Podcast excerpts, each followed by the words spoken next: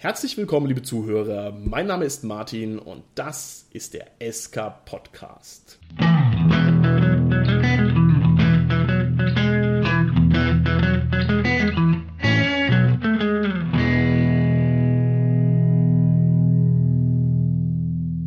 Unsere heutige Podcast-Folge ist wieder eine Interview-Folge und ich bin stolz darauf, dass ich heute einen ganz besonderen Gast mein eigen nennen kann. Und zwar ist dieser Gast der Moritz Melem. Hallo Moritz. Hallo.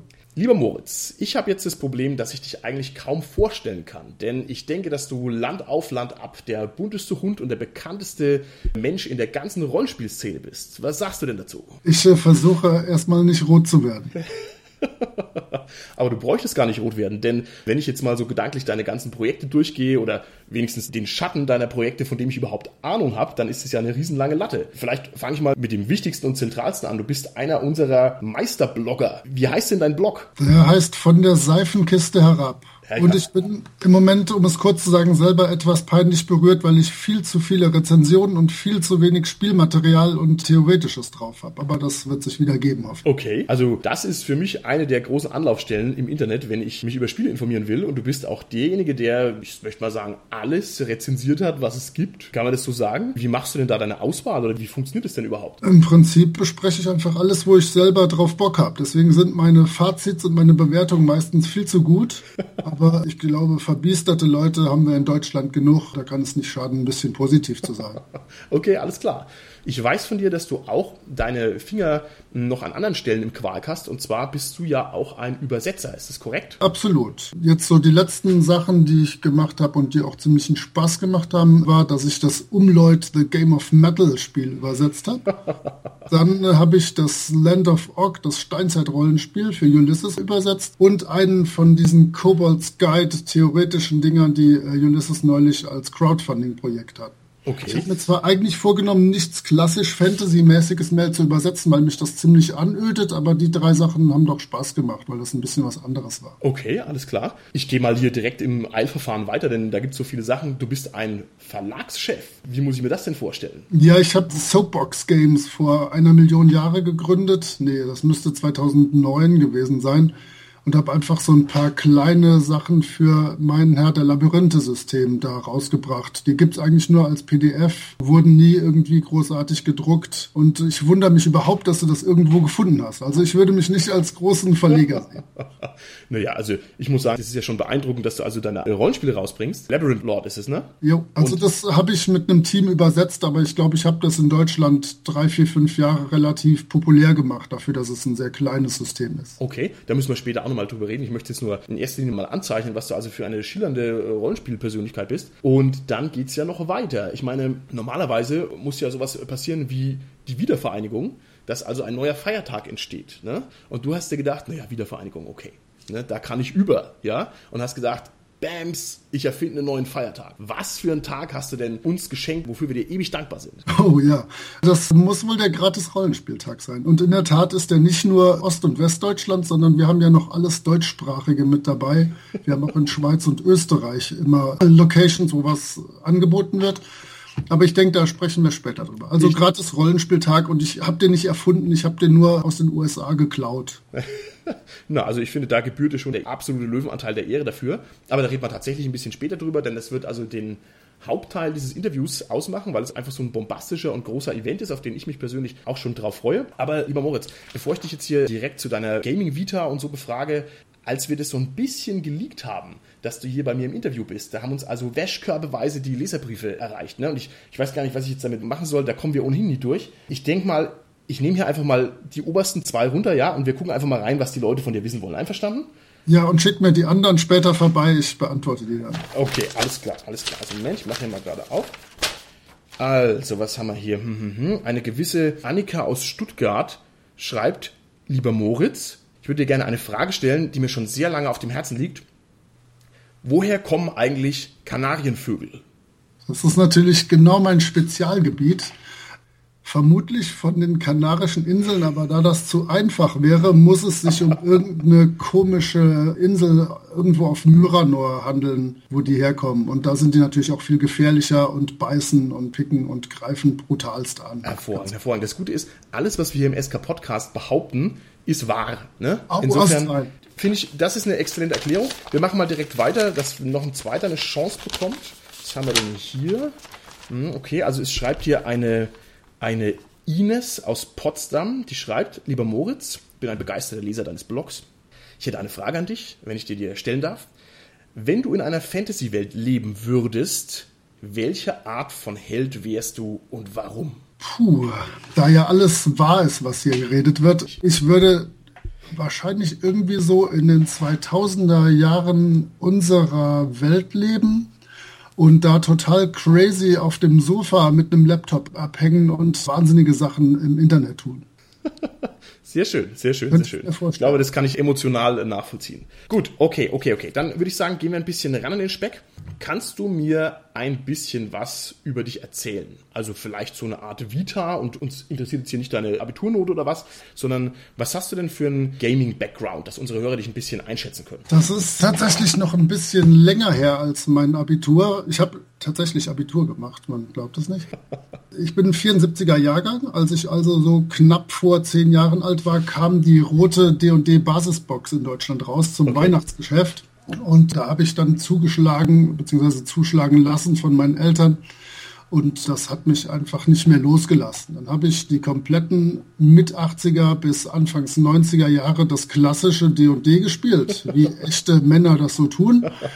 Die 90er durch habe ich dann zumeist AD&D 2 mit seinen merkwürdigsten Settings wie Planescape und Dark Sun gespielt und diese ganze DSA-Geschichte und diese komischen Erzählrollenspiele wie Vampire und sowas komplett aus den Augen gelassen. Ehrlich, jetzt mal ganz im Ernst. Also du warst so ein ehrlicher, authentischer D&Dealer, dass du gesagt hast, DSA, nee, danke. Genau, ich hätte auch natürlich äh, damals als Metaller keinen Rap gehört. Ganz klarer Fall. Ja, dann habe ich zu Beginn der 2000er eine kurze Pause gehabt, wo ich tatsächlich da mit Referendariat und sowas beschäftigt war und echt andere Sachen zu tun hatte. Okay. Dann habe ich bei einem Umzug meine Kisten mit den alten D&D-Boxen wieder gefunden und habe dann mich im Internet umgeguckt und festgestellt, dass es da wirklich noch Leute gibt, die genau das noch spielen. Das Okay. echte Männer D&D aus dem Jahr 1983. War dann zwei, drei Jahre lang nur in amerikanischen Foren unterwegs und da gibt es tatsächlich riesen Oldschool-Foren, eine riesen Community. Hab dann da auch erste Abenteuer geschrieben, die ich dann bei einem ganz kleinen Verlag, Brave Halfling Publishing, auf Englisch veröffentlicht habe. Wow. Ohne, ohne Witz, du hast also tatsächlich schon erstmal in Übersee publiziert, bevor du dich Genau. dann sozusagen dem Kleinkram in der alten Welt gewendet hast. Genau. Exzellent. Und dann habe ich die ersten deutschen Foren gefunden. Das muss so das Jahr 2007 gewesen sein. Da bin ich aber ziemlich mit meiner Position abgeblitzt, weil es da gerade einen gewissen Settembrini gab, der 2007, 2008 seinen Ars propagiert hat. Und der Typ hatte auch mit fast allem absolut recht, aber hat das halt auf eine sehr holzhammerhafte Methode gemacht. Und mit meinen Positionen habe ich immer brutal auf die Schnauze gekriegt in Forendiskussionen und wusste überhaupt nicht, was los war. Naja, auf jeden Fall kamen dann so von da an die alle möglichen Verlagskontakte und dann habe ich halt für so ziemlich jeden Verlag mal irgendwas irgendwie gemacht. Lieber Moritz, ich kenne dich als den allwissenden Rollenspieler in unserem Sprachraum. Wenn ich irgendeine Rollenspielfrage habe, dann schicke ich dir eine Mail, du antwortest mir und weißt halt alles und ich komme mir halt vor wie ein Trottel. Ne? Du kennst jedes noch so obskure, abseitige Rollenspiel und bist dementsprechend also ein lebender Wissensschatz. Und deswegen komme ich um die Frage nicht rum. Was sind denn deine drei Lieblingsrollenspiele? Und du darfst jetzt D&D, darfst du abzwicken oben, weil davon haben wir jetzt schon was gehört. Aber wie geht's denn dann sozusagen unter diesem Level weiter? Bitteschön. Okay, um ein bisschen in Linie zu bleiben, bleibe ich einfach bei alten TSR-Sachen. TSR war der Verlag, der damals D&D rausbrachte.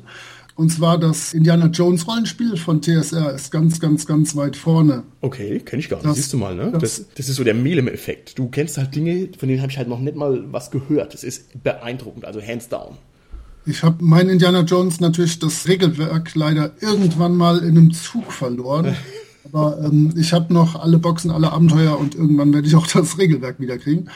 Dann natürlich die ersten Science-Fiction-Teile, und zwar Metamorphosis Alpha und Gamma World. Die waren ganz, ganz großartig. Was nehme ich denn als drittes noch? Natürlich Boot Hill, Western-Rollenspiel, auch von TSR, auch Mitte der 70er ursprünglich entstanden in drei Editionen. Die erste Edition ist im Prinzip ein reines Shootout-System, womit man sich gnadenlos ummähen kann. Ja, wie In halt der dritten Wilde Westen Edition- eben so ist. Ja, es ist halt ein Shootout-Setting.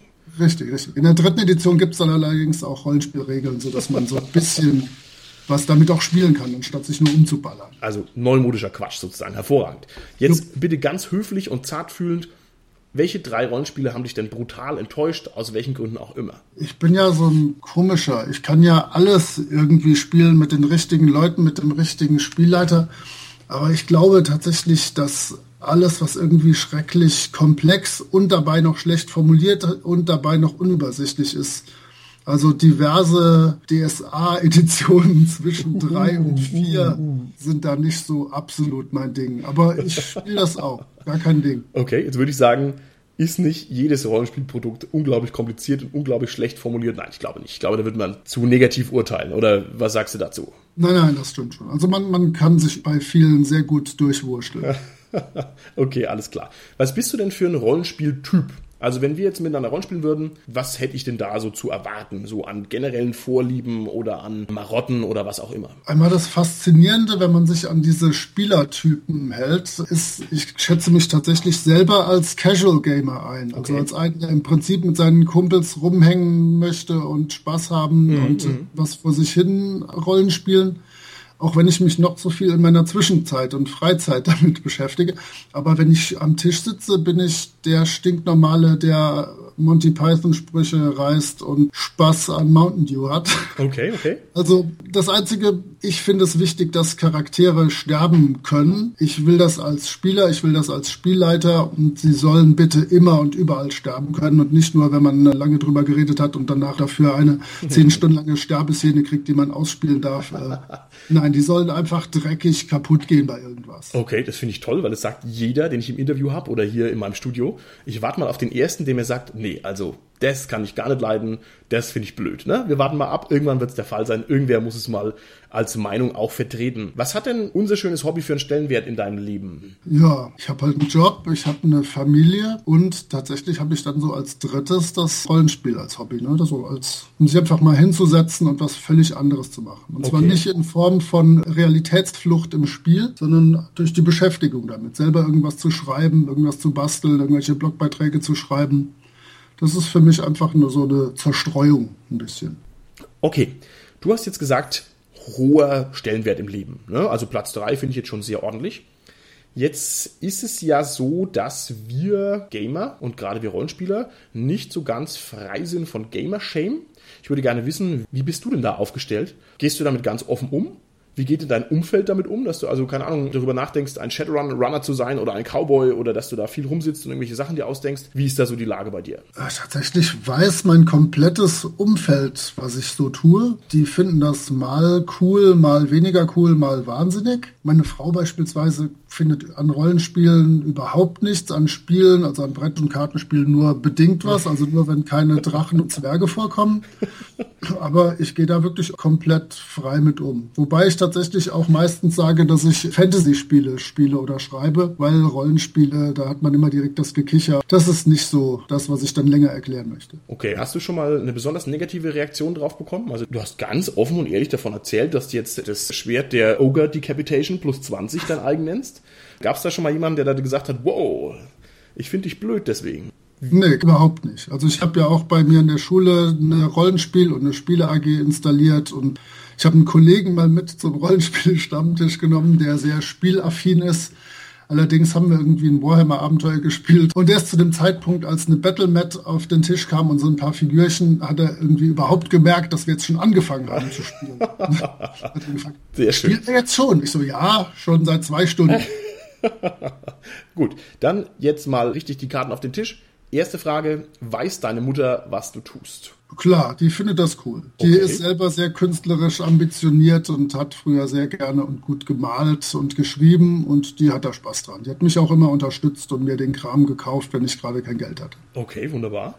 Nächste eisenharte Frage, wie viel Geld haust du denn raus im Monat für das Hobby?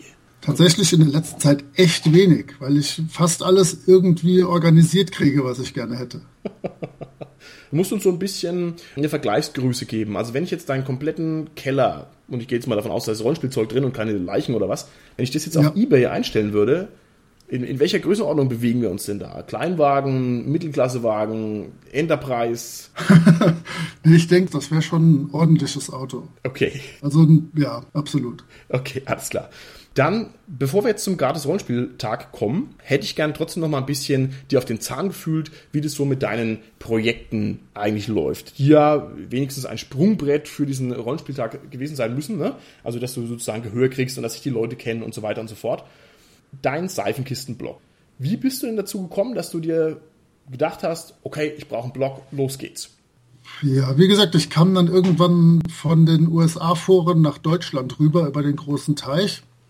Und da begann das gerade, dass das Blog so halbwegs in waren. Und äh, dann habe ich selber einen aufgemacht und da zu Beginn halt sehr viele, vor allem Dinge geschrieben, wo ich einfach meine Position dargestellt habe, ein bisschen über D&D informiert, über die verschiedensten Editionen, weil ja vor der über die wir gerade die ganze Zeit reden. Mhm. Die gute alte 83er gibt's ja schon vier andere Editionen einfach so ein bisschen rumgeklugscheißert und ja, dadurch, dass ich bei RSP-Blogs, was damals ganz neu war, gelistet war, mhm. hat sich das echt gut aufgebaut. Und der Carsten, der RSP-Blogs betreibt, hat wirklich gemeint, dass auch zu Beginn da eine Wechselwirkung war. Also, dass viele Leute von der Seifenkiste zu RSP-Blogs kamen, das hat sich dann so gegenseitig befruchtet. Okay, wunderbar. Ja, ich muss hier auch mal die RSP-Blogs loben. Das ist ein toller ja, Verteiler oder wie auch immer man das nennen soll, eine sehr gute Anlaufstelle für alles, was es an Nerdkram gibt hier im Internet. Was ist denn das für ein seltsamer Name, Seifenkiste? Von der Seifenkiste herab heißt es ja. Was verbirgt sich dahinter? Ich habe heute schon mal ein oder zweimal D&D gesagt. Also, da gab es diesen Gary Gygax, der D&D erfunden hat und der hatte in der Dragon Zeitschrift, im Dragon Magazine hatte der eine Gazette, die hieß Up on a Soapbox, wo er dem ungewaschenen Publikum seine Position rausgehauen hat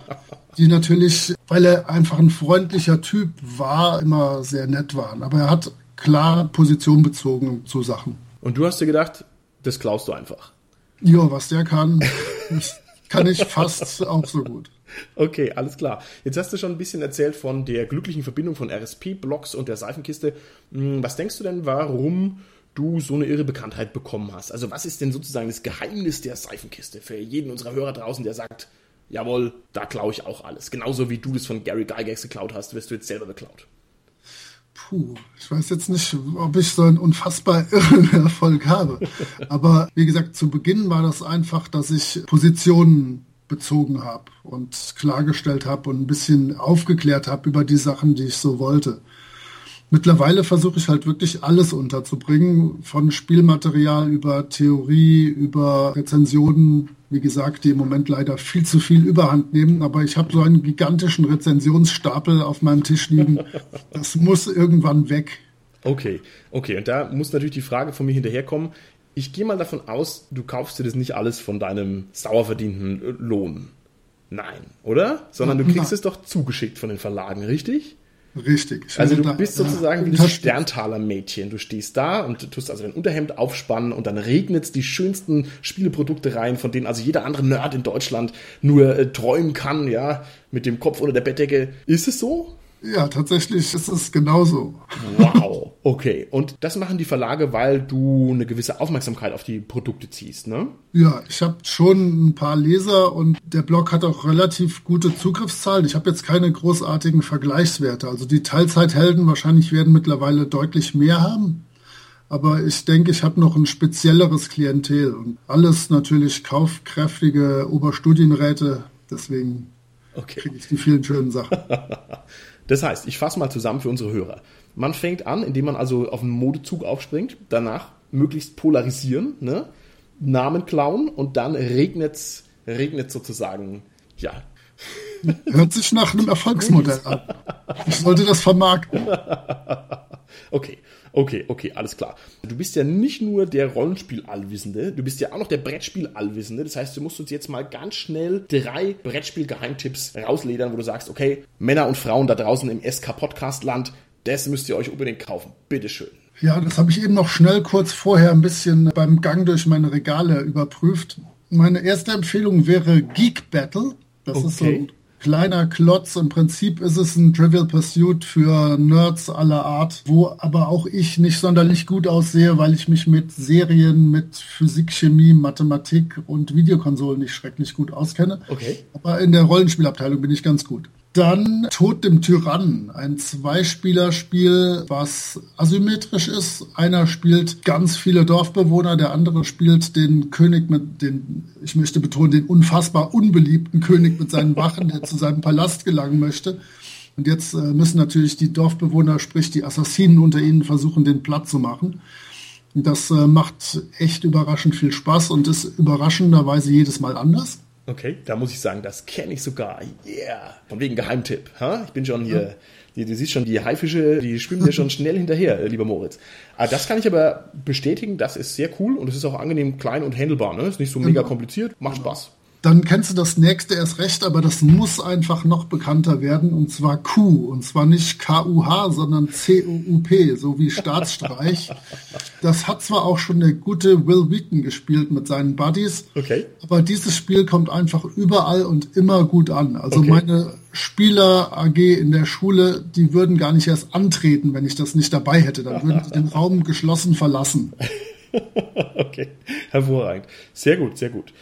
Letzte Frage von meiner Seite zu deinen Projekten. Wie kann man dich denn unterstützen? Was tut dir gut? Wie kann man dir helfen? Wie kann man dich im weitesten Sinne irgendwie supporten? Im Prinzip freue ich mich einfach auf Kommentare auf meinem Blog. Egal, ob die positiv, negativ, neutral sind. Hauptsache, es wird irgendwie wahrgenommen, dass ich was tue. Wenn die nett sind, umso besser. Ich bin auch bei Facebook, habe auch da eine Seite für den Blog. Auch da kann man gerne mal vorbeigucken und was schreiben. Okay, alles klar. Lieber Moritz, jetzt lang genug um den heißen Brei herumgeredet. Uns steht ein gratis Rollenspieltag ins Haus und wenn ich meinen Sendeplan korrekt abschätze, dann müsste der nächste Woche sein. Und zwar, wann ist der denn genau? Am 19.03. wäre ganz schön. 19.03. exzellent.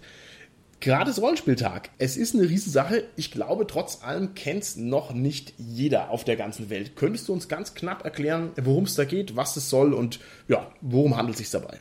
Jo, mache ich. Die Idee ist natürlich vom Free RPG Day geklaut, den es international gibt. Den gibt es schon seit, weiß ich nicht, 10, 12 Jahren. Aber der Koblenzer Laden, wo ich gerne bin und gerne war, der nahm da dann irgendwann nicht mehr teil und das hat mich genervt. Okay.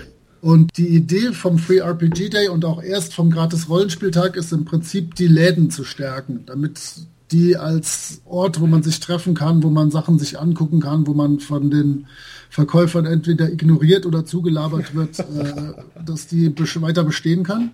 Und das geht aber tatsächlich bei uns jetzt im deutschen Bereich viel, viel weiter. Denn bei uns machen nicht nur Läden mit, sondern auch äh, Rollenspielvereine teil.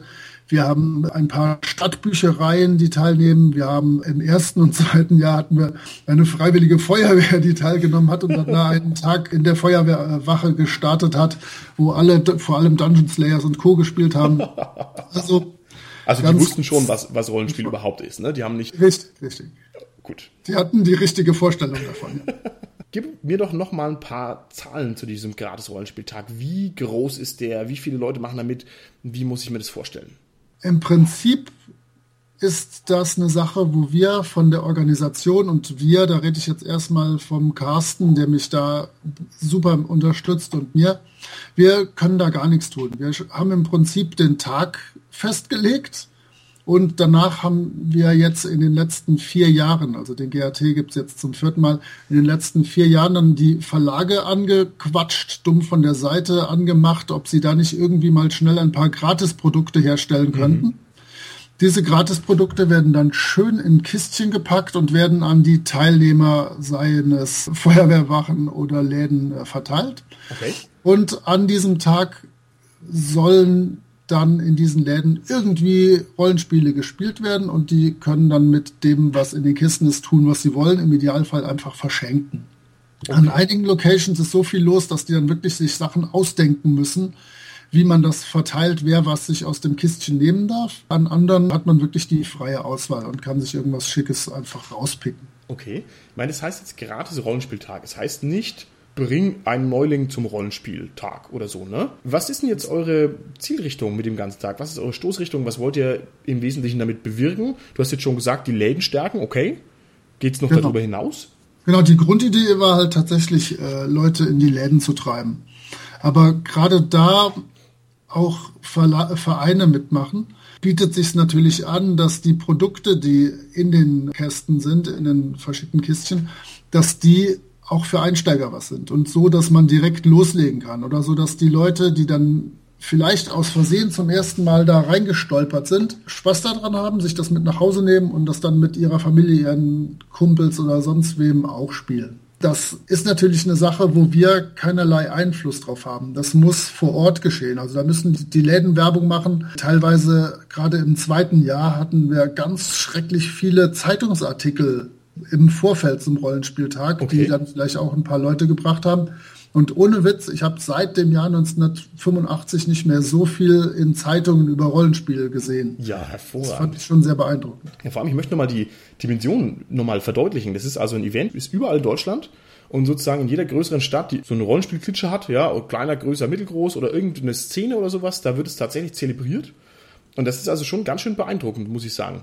Und äh, um die kurz zu unterbrechen, es ist ja nicht nur in Deutschland, ne? auch Österreich und Schweiz ist immer was los in Österreich, die Jungs vom Planetary in Wien, die weinen jeden, jedes Jahr, sie bräuchten ungefähr fünf Kisten, das kann doch wohl nicht wahr sein und so. Also es passiert nicht nur in Deutschland was. Okay, super. Wie muss ich mir denn euch Masterminds konkret vorstellen? Also es ist so, du machst zwölf Wochen blau, ne? Und dann packst du quasi Päckchen und verschickst sie dann. Oder wie, wie geht es? Glücklicherweise habe ich mit den Päckchen überhaupt gar nichts zu tun.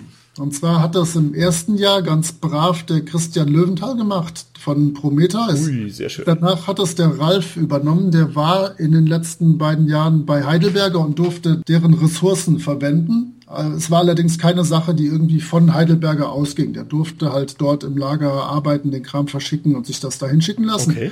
Dieses Jahr macht der Ralf das in Eigenregie und hat derzeit die komplette Wohnung belagert mit Kisten und Kästen, die er packen muss. Vielleicht, du wolltest eben Zahlen und ja, Dimensionen. 150 Kisten werden gepackt werden und ziemlich sicher auch äh, komplett verschickt werden. Was ist denn drin in so einer Kiste? Also wenn ich jetzt da hingehe und sage, hi, gerade ist Rollenspieltag, was kann ich denn da abziehen, das damit nach Hause nehmen kann? In diesem Jahr gibt es, oh Gott, ich zähle mal so die bekanntesten Sachen auf, die mir spontan einfallen. Ja, also es es gibt jede Menge kleinere Projekte auch, die sich da beteiligen. Von Ulysses gibt es zum Beispiel neue DSA 5 Schnellstarterhefte mit Abenteuern okay. und ein bisschen Hintergrund. Es gibt zu deren Iron Kingdoms Rollenspiel was. Die Jungs von Uhrwerk haben für Splittermond wieder was. Die haben traditionell irgendwie jedes Jahr einen Splittermond-Schnellstarter neuen dabei. Okay. Die haben für Eis und Dampf, das ist so ein Steampunk-Fate-Setting, haben die was dabei. Der Ringbote beispielsweise hat, obwohl er nicht ein Verlag ist, sondern, naja, fast eine Privatperson, hat ein eigenes Pulp-Abenteuer, was den Kistchen beiliegt. Die Damen von der Redaktion Fantastik sind jedes Jahr mit, mit Private Eye, Detektivabenteuer in London dabei. Die okay. haben immer so ein, so ein kleines Faltblättchen dabei mit Abenteuern. Dann immer das Zettelrollenspiel. Die machen das jedes Mal über einen Crowdfunder, sodass sie auch ordentlich Menge reinpacken können. Der Christian von Ludus Leonis hat mir für sein Nipperchen wieder was dabei. Also da sind großartige Sachen. Heidelberger und Pegasus habe ich gerade nicht im Kopf, aber die sind beispielsweise auch noch am Start. Okay, hervorragend. Also das ist ja wohl alles, was, was es überhaupt gibt, um es mal so zu sagen. Und ich kenne den gratis Rollenspieltag so, also man geht hin, kriegt was geschenkt und spielt danach Rollenspiel. Und zwar für die alten Hasen normalerweise irgendwas, was man eben nicht kennt, weil halt dann viele Leute da sind und auch neue Leute, die man so nicht kennt. Und für die Neulinge, die hoffentlich sich da mal hintrauen oder die mitgeschleppt werden von anderen Rollenspielern, die können dann ihr erstes Mal schnuckelig Rollenspiel spielen. Also das finde ich eine ganz tolle Erfindung. Und vor allem ist es ein schöner Nexus für die ganze Szene. Also das, mhm. was du da immer für Leute wieder siehst und so, das finde ich ganz, ganz toll. Also eine absolute Empfehlung von meiner Seite aus. Unbedingt da hingehen. Unbedingt da hingehen. Jetzt ist es natürlich ein Riesenprojekt trotz allem. Ich würde gern von dir wissen, mit welchen falschen Erwartungen bist du denn da rangegangen? Es ist ja immer so, dass sich dann alles ein bisschen anders entwickelt, als man sich eigentlich gedacht hat. Was war denn so der größte, ja, der größte gedankliche Missgriff, möchte ich nicht sagen, die größte gedankliche Fehlvorstellung von deiner Seite aus?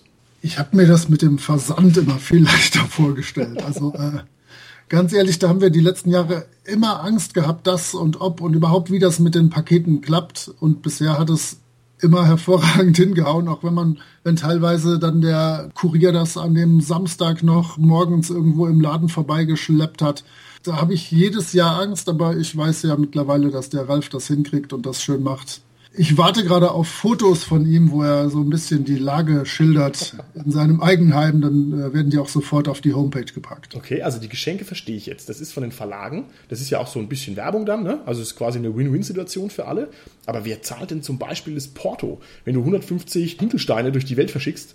Das ist ja doch eine ordentliche Menge an Comanchen, die da über den Ladentisch wandern. Ne? Wer zahlt das denn? Das zahlen die Läden. Also meine ursprüngliche Idee war, das komplett gratis zu machen. Also mhm. auch der Versand gratis Rollenspieltag, aber das war natürlich nicht zu machen, weil das, die Verpackung kostet was, die Post will überraschenderweise immer wieder Geld haben. Ich weiß auch nicht, wie die auf die Idee kommen. Aber ja, die, die, die die Pakete bekommen, die bezahlen das. Und in den ersten drei Jahren blieb da immer wieder ordentlich was offen. Also da waren Christian und Ralf ein bisschen am ächzen aber deswegen machen wir das in diesem Jahr mit so einer Art Shop-System, okay. wo man dann wirklich per PayPal direkt bezahlt und dann kriegt man auch eine schöne Rechnung rein, kann das dann später wieder irgendwie absetzen als Laden oder als Verein, sodass alle dabei gewinnen. Aber es kann halt nicht mehr passieren, dass auf einmal der Ralf irgendwie auf 150 Euro Portokosten hängen bleibt. Okay. Das ist ja auch nicht der Sinn der Sache. kann ich als Privatperson sagen, okay, hier, schick mir mal ein Paket, tolle Sachen. Geht sowas oder geht sowas gar nicht? Wenn du mir versprichst, eine richtig coole Aktion zu machen, davon zu berichten und noch einen Zeitungsartikel rauszuhauen und äh, im Internet überall das äh, zu schildern, dann sehr gerne. Okay, was ist denn besser gelaufen, als du es erwartet hättest? Wo hast du denn gedacht, oh Mann, ob das klappt? Und dann, wie wenn die Fee Tinkerbell mit ihrem kleinen Zauberstab winkt, war alles plötzlich gelöst. Ich bin tatsächlich mit ganz geringen Erwartungen rangegangen. Deswegen bin ich jedes Mal geflasht, dass wir zwischen 100 und 150 Pakete auch wirklich loswerden und dann damit da auch was passiert. Also ich besuche selber jedes Jahr ein, zwei, drei Veranstaltungen. In diesem Jahr kommt wohl noch Bad Kreuznach dazu, weil ich glaube, die, wenn ich das richtig verstanden habe, die auch ein bisschen versetzt diesen Gratis-Rollenspieltag um ein oder zwei Wochen begehen so dass ich da dann noch das als Zusatztermin mitnehmen kann. Das ist nicht schrecklich weit weg. Okay. Die Cons in Bad Kreuznach waren immer gut, gut geplant, also da freue ich mich drauf. Und da gehst du dann sozusagen mit so einem hochgestellten Kragen und so einer schwarzen Sonnenbrille rum und sagst dann, ah, ich habe gehört, hier gibt es einen gratis Rollenspieltag. Ähm, wo sind denn die gratis Objekte? Und wenn die dir das dann nicht in die Hand drücken, dann, dann reißt du hier den Mantel weg und tust also deine Rollenspielpolizei ausweis, den auf den Tisch knallen und sagst, ah, erwischt. Ganz genau. So. okay, alles klar. Wie ist es denn so mit dem Feedback? Also du hast ja eine Reichweite damit, die ist unglaublich, ne? Also 150 Läden mal eine mysteriöse Zahl X, die aber relativ hoch ist, hm, jedenfalls von meinem Eindruck und von meinem Verständnis. Bekommst du den E-Mail-Briefkasten rappelvoll mit Mails oder wie, wie ist es?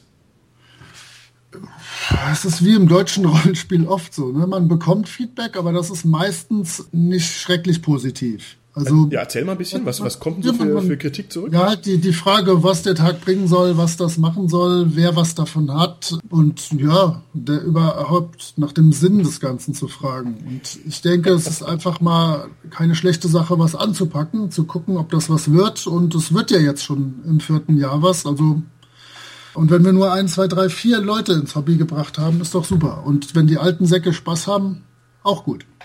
Also das heißt, es würde sich sozusagen der moralische Impuls daraus ergeben, dass man guckt, ob man nicht jemanden kennt, der so ein bisschen Fantasy-Nerd-Kram affin ist, ne? Und den dann da gnadlos mit hinschleppt. Kann man das so sagen? Oder ist er dann da enttäuscht, weil er sich sein Heftchen abholt und wieder abhaut? Oder wie muss ich.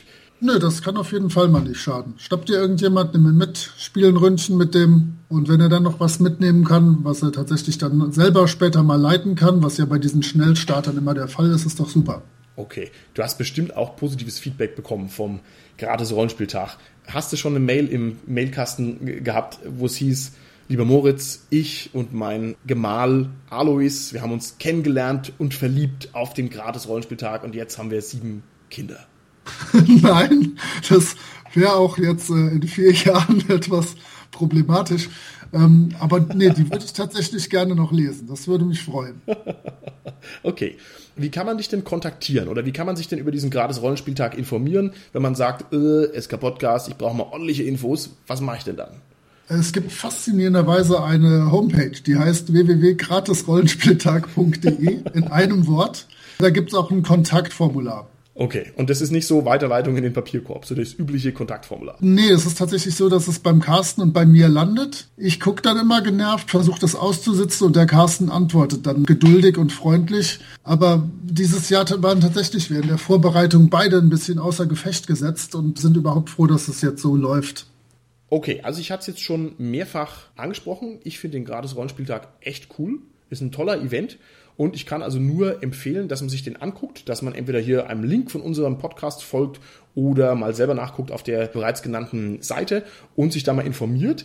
Denn ganz Deutschland ist also voller Spots, wo man hin kann. Also ich kann mir nicht vorstellen, dass man irgendwie mal 50 Kilometer fahren muss, sondern ich glaube, das geht sozusagen strukturell in die Landschaft rein. Also eine ganz tolle Sache. Moritz, wenn du in die Zukunft guckst und schaust jetzt mal so fünf Jahre nach vorne, was hast du denn für eine Perspektive für den Gratis-Rollenspieltag? Meine privaten und persönlichen Wünsche sind, dass Carsten und ich in den letzten zwei, drei Monaten, bevor es losgeht, mal richtig fit sind und da richtig durchpowern können dass wir uns darauf verlassen können, dass alles mit dem Versand funktioniert, dass wir darauf bauen können, dass jeder einzelne Verlag und sei er auch noch so klein und würde in seiner Garage selber drucken, uns freiwillig und sofort seine Sachen vorbeischickt, in Vielfachen von jeweils 150. Okay.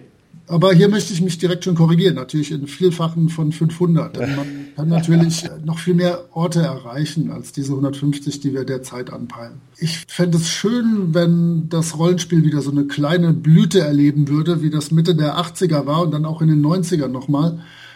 Persönlich denke ich, dass wir im Moment in so einer tollen Rollenspielzeit wie noch nie leben, weil man so viele verschiedene Sachen spielen mhm. kann. Man möchte, man kann so viel Kram umsonst im Netz finden, wie man möchte.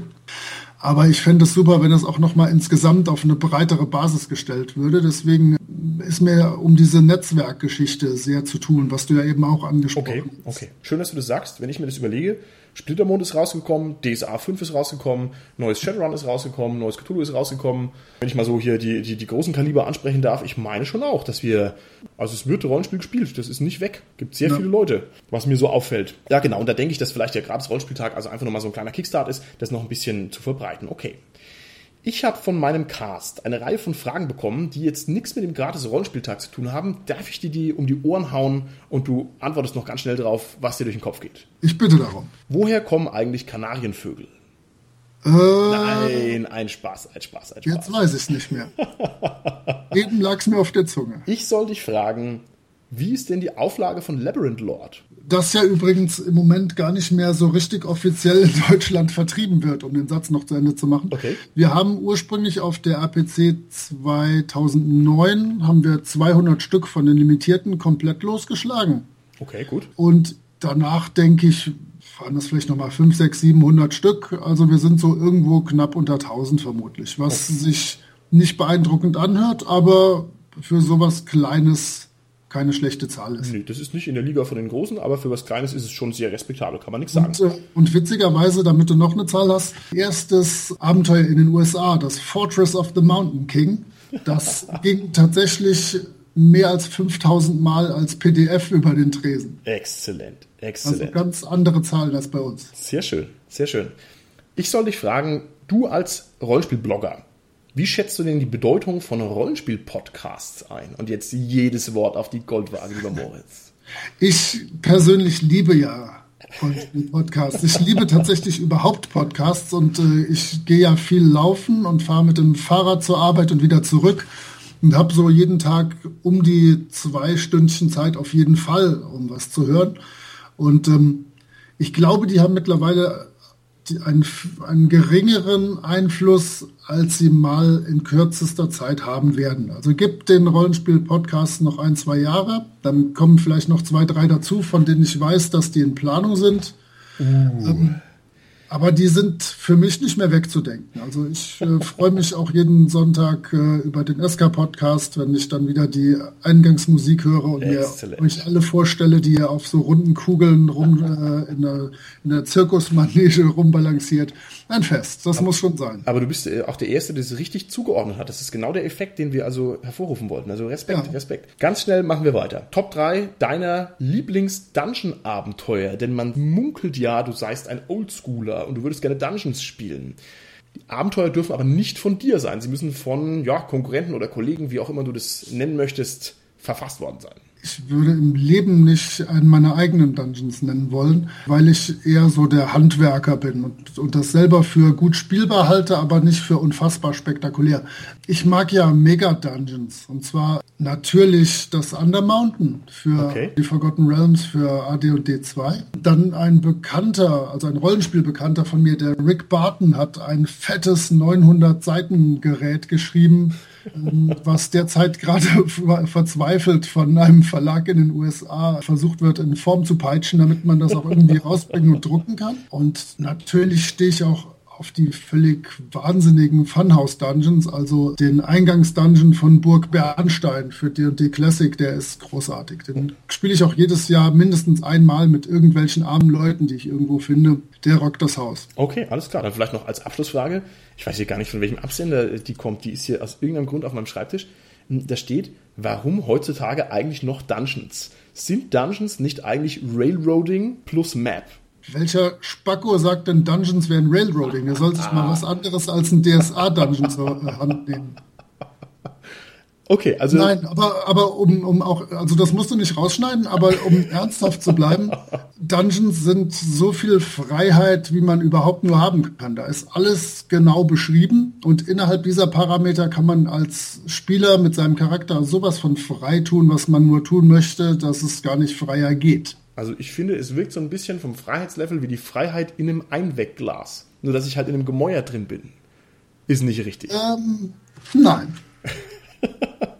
Ein, ein kluger Mann hat da mal einen Blogbeitrag zugeschrieben, der heißt Große Freiheit auf kleinem Raum. Könntest du mal nachlesen. Alles klar, okay. Na gut, also wir, wir sind ja zum Glück ein Pro-Dungeon-Podcast. Also alles cool, alles cool, alles cool. Ja, Dungeon ole ole. okay, lieber Moritz, dann danke ich dir ganz herzlich für das Interview. Ich denke, ich muss dich sogar noch irgendwann mal ans Mikrofon holen, denn es gäbe noch sehr viele andere Sachen, die ich von dir wissen äh, wollte. Unter anderem was so die Szene angeht, ähm, was so deine Einschätzung ja, der Rollenspiellandschaft ist. Denn ich meine, da bist du also einer der wenigen, der wirklich die nötige Blickweite hat dafür. Aber das machen wir vielleicht von anders mal. Hast du noch einen Abschlusssatz, den du loswerden möchtest? Nee, außer dass ihr am 19.03. die Rollenspielläden fluten solltet. Erstmal nichts. Okay, alles klar. Dann sind wir an der Stelle raus, ja? Tschüssi, bis zum nächsten Mal. Oh, danke. Ciao.